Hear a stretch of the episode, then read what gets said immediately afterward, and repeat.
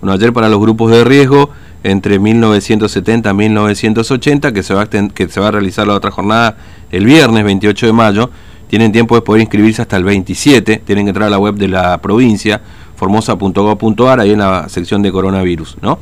Y hoy va a continuar, esta mañana, 26 de mayo, con las dosis para los residentes aquí en Capital de las clases 1970 y 1971.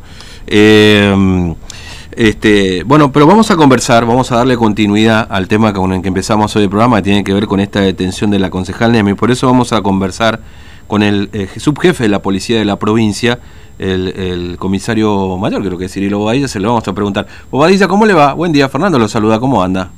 Buen día, ¿cómo le va a usted? Bien, nosotros muy bien. ¿Comisario mayor, comisario general? ¿Cómo, es este su rango ahora? General, comisario general. Ahí está, muy bien, para evitar confusiones. Bueno, Badilla, eh, ¿por qué se la llevaron detenida la concejal Neme? Bueno, ayer eh, ocurrió ahí un suceso en Eva Perón y 25 de mayo, bueno, como mm. era de público conocimiento, a través de las redes sociales había convocatoria para marcha de protesta por las medidas restrictivas y la policía, como en todos los casos, hizo un despliegue operacional ahí para justamente evitar incidentes, para notificar a las personas la prohibición de aglomeración, la vigencia de las restricciones. Y en ese contexto se presentó la doctora Neme ahí en Eva Peroni 25, acompañada de 8 o 10 personas. Eh, en principio, eh, con el, al jefe operativo lo increpó, lo insultó, improperios, palabras insultantes, se le explicó que estaba prohibido que circule, hizo alusión a su carácter esencial de concejal, y yo creo que ese carácter esencial de persona para circular tiene que ver con la función pública, no para ir a, a, estos actos.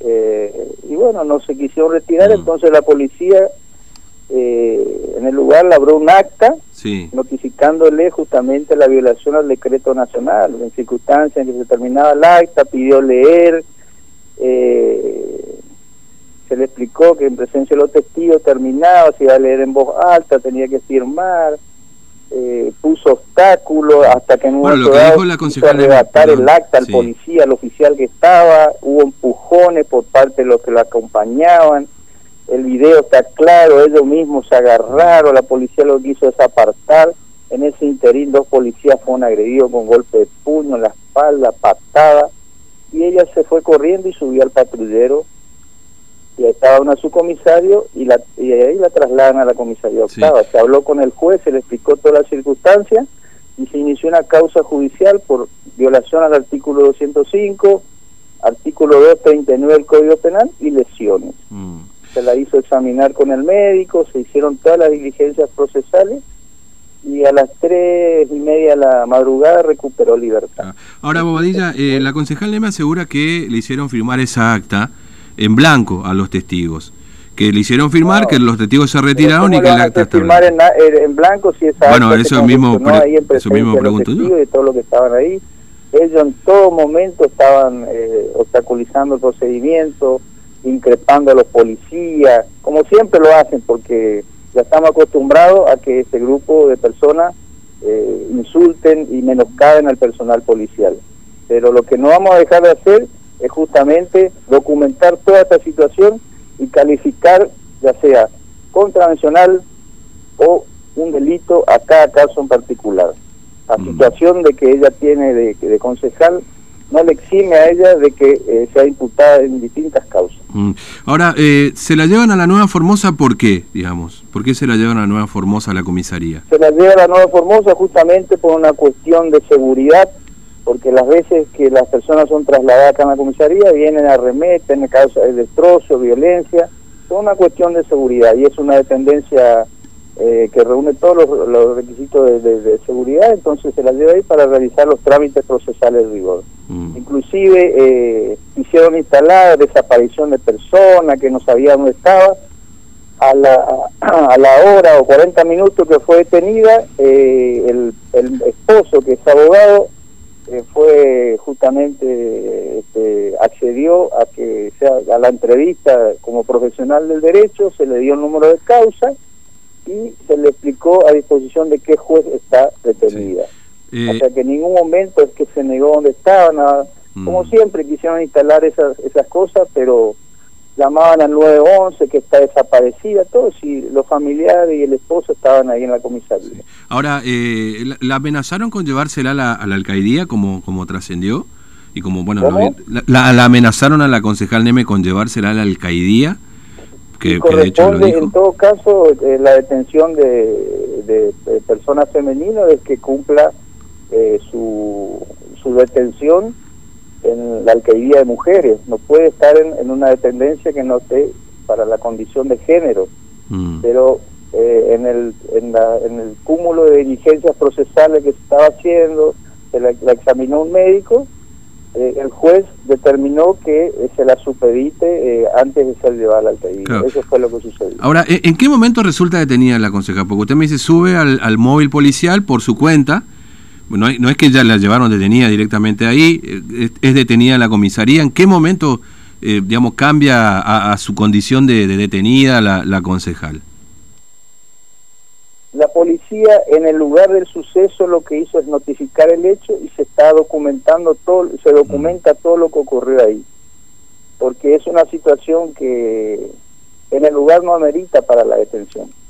Pero la concejal voluntariamente sube la camioneta y y para evitar que continúe esa, eh, esos hechos que ellos estaban provocando y gestando, se la traslada a la dependencia para notificación de, de, estas situaciones. Al informársele al juez este, eh, de, eh, de, la, de, los hechos, este, se consensúa de que se, se corresponde a la imputación por flagrancia en el delito de el 205 y el 239 del Código Penal y a partir de ahí se le notifica que queda detenida. Ya en la comisaría octava, digamos. En la comisaría octava. Mm. Este, es decir, ¿el juez dispone la detención de la concejal Neme? La policía tiene la facultad de detener en flagrancia, eso lo dice el artículo 261 del Código Procesal Penal. Mm. Inmediatamente se comunica al juez y el juez dice, perfecto, notifican la situación procesal y él resuelve eh, la, la, continuidad de la atención no ya a través de la presentación de escarcelaciones o todas las otras medidas que para lograr la libertad de las personas. Eso ya queda, es un resorte del juez. Claro, porque la, la concejal tiene fueros, digamos. No puede resultar fuero, pero eh, en, los delitos fragrantes, mm. en la fragancia del delito cae el fuero. Claro. Sí, efectivamente es así. Este, ahora, eh, hay, eh, bueno, una de las preguntas que, que por lo menos la concejal se dice, a mí me piden como concejal que tenga un permiso de circular y a la mañana hubo un acto con el gobernador y no se le pidió permiso a nadie, dice la concejal. Digamos, ¿Cuál es la diferencia, Bobadilla? Que eso es un acto oficial, eh, como le digo, el DNU establece mm. las circulación autorizada de autoridades superiores de gobierno. Sí. Como le digo, esto es un acto, como usted vio, fueron un izamiento de un pabellón, la entonación mm. de un himno y se retiraron del lugar. Sí. O sea... Pero aglomeración es lo, mismo. una situación oficial con una situación particular y concreta de la que le estoy explicando, eh, mm. hay mucha diferencia. No, seguramente, pero, pero, digamos, aglomeración es lo mismo en todo caso, digamos, ¿no? Porque lo que cambia es el objetivo de la aglomeración, digamos. ¿No? Pero bueno. Por eso le digo, ahí se toman las, las previsiones del caso, ustedes ven que la distancia social y es un, es un, tiempo mínimo, recordando una fecha patria que no tiene nada que ver con estos sucesos mm. que yo le estoy narrando, que arrancó con los insultos, con los improperios, empujones, agresiones a la policía como ya no tiene acostumbrado a esta gente. Mm. Ahora, usted, yo, yo lo escucho, este Bobadilla, y, y, me da la sensación como que hay una mala predisposición siempre con, con, con, con la concejal no, hay mala predisposición. Digo esto cuando usted dice... La policía siempre trata de evitar estos hechos, explicándole, tomándose el trabajo, pero esta gente vive provocando a la policía. Y van a ver a través de los videos, mm es como que ellos buscan ser, buscan la detención, más o menos así lo vemos nosotros. Mm. Usted dice lo que, nosotros no vamos a dejar de, hacer es documentar y plasmar todos estos hechos en actuaciones, mm. ya sea contravencional o causa judicial. Claro. Eh, usted dice, digamos, que buscan la detención para hacer circo, como dice vulgarmente, ¿no? O show. Seguramente, porque eh, eh, hacen su video y envían a los medios nacionales, como siempre lo hacen, para justamente victimizarse, no sé, porque la policía en el momento fue, le increpó a ellos, fue simplemente ellos van y buscan a la policía, porque así estaban las cosas, así, en esas circunstancias. Ahora, ¿usted sí, la, idea era dejar pasar a la gente o no dejar pasar a la gente para esa convocatoria, ¿Cuál era la orden? La, la, consigna era notificar a la gente la prohibición de la circulación y la restricción. Mm. Esa fue la orden que tenían los Ese fue el trabajo mm. que, que, que, tuvo el personal policial. Mm, entiendo. Este, eh, permítame cambiarle tema, dos preguntas apenas, porque ya estamos ahí sobre las nueve también. Eh, eh ¿tiene, ¿Tiene usted, porque bueno, este fin de semana lamentablemente ha fallecido otro personal policial, ¿no es cierto? Este, por COVID-19 en, este contexto. Eh, eh ¿cuánto, ¿Cuántas personas, este, cuántos efectivos policiales han transitado la enfermedad si tiene este dato y cuántos de ellos están vacunados? Porque no sé si es real esta información de que había cierto malestar en la fuerza por, por la falta de vacunación eh, al personal, digamos. ¿Cuál es el porcentaje de, de efectivos de la policía hoy vacunados? Nosotros tenemos aproximadamente el 60% del personal policial vacunados. Mm. Eh, esto arrancó eh, a medida que se iban recibiendo las vacunas, tanto al personal de salud como al personal de seguridad, y se fueron este, vacunando en prioridad a, las funciones de riesgo que, que, cumplían eh, los policías, como ser lo que estaban en los lugares fronterizos, Clorinda, lo que trabaja, trabajan en, en los límites fronterizos, en los límites eh, interprovinciales, en los controles y por este, también la, la franja etaria por la edad. Eh, yo creo que en 15 días más, en dos semanas más, de acuerdo a la información que tenemos, ya va a estar vacunado el 100% del personal policial. Entiendo.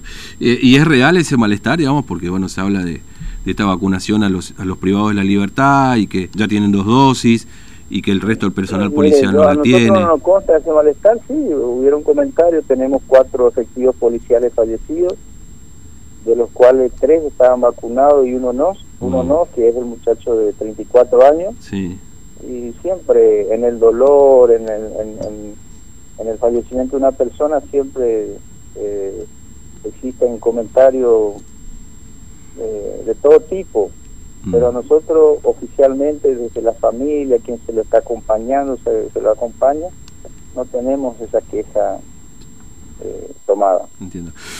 comisario Bobadilla, le agradezco, comisario general Bobadilla, le agradezco mucho su tiempo, muy amable, un abrazo. Un abrazo por Hasta luego.